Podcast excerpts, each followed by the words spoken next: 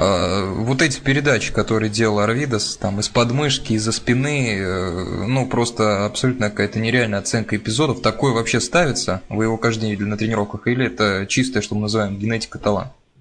Ну, конечно, талант. Я вообще считаю, что Сабонис, наверное, самый талантливый игрок своего поколения. Даже включая, не знаю, это Майкл Джордана.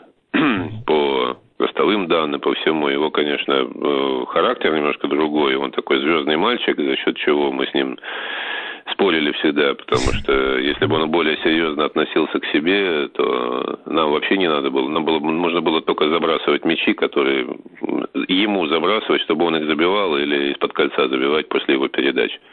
Мы могли бы играть просто на порядок хуже индивидуально если бы он был, использовал в полной мере свой талант. Но его травмы тоже от его, скажем так, э, жизненного разгильдяйства, да, не был готов, ноги не были готовы, вот, скажем так. Но я с, с годами простил, простил ему разгильдяйство, потому что все-таки это две грани так, одно, одной, одной медали. То есть, с одной стороны, ты разгильдяй, ну, наверное, грубо сказано, да, ну, такой, э, не такой целеустремленный, как, допустим, не знаю, Станислав Еремин, да, который маленький, но заработал все своими потом и кровью и трудом.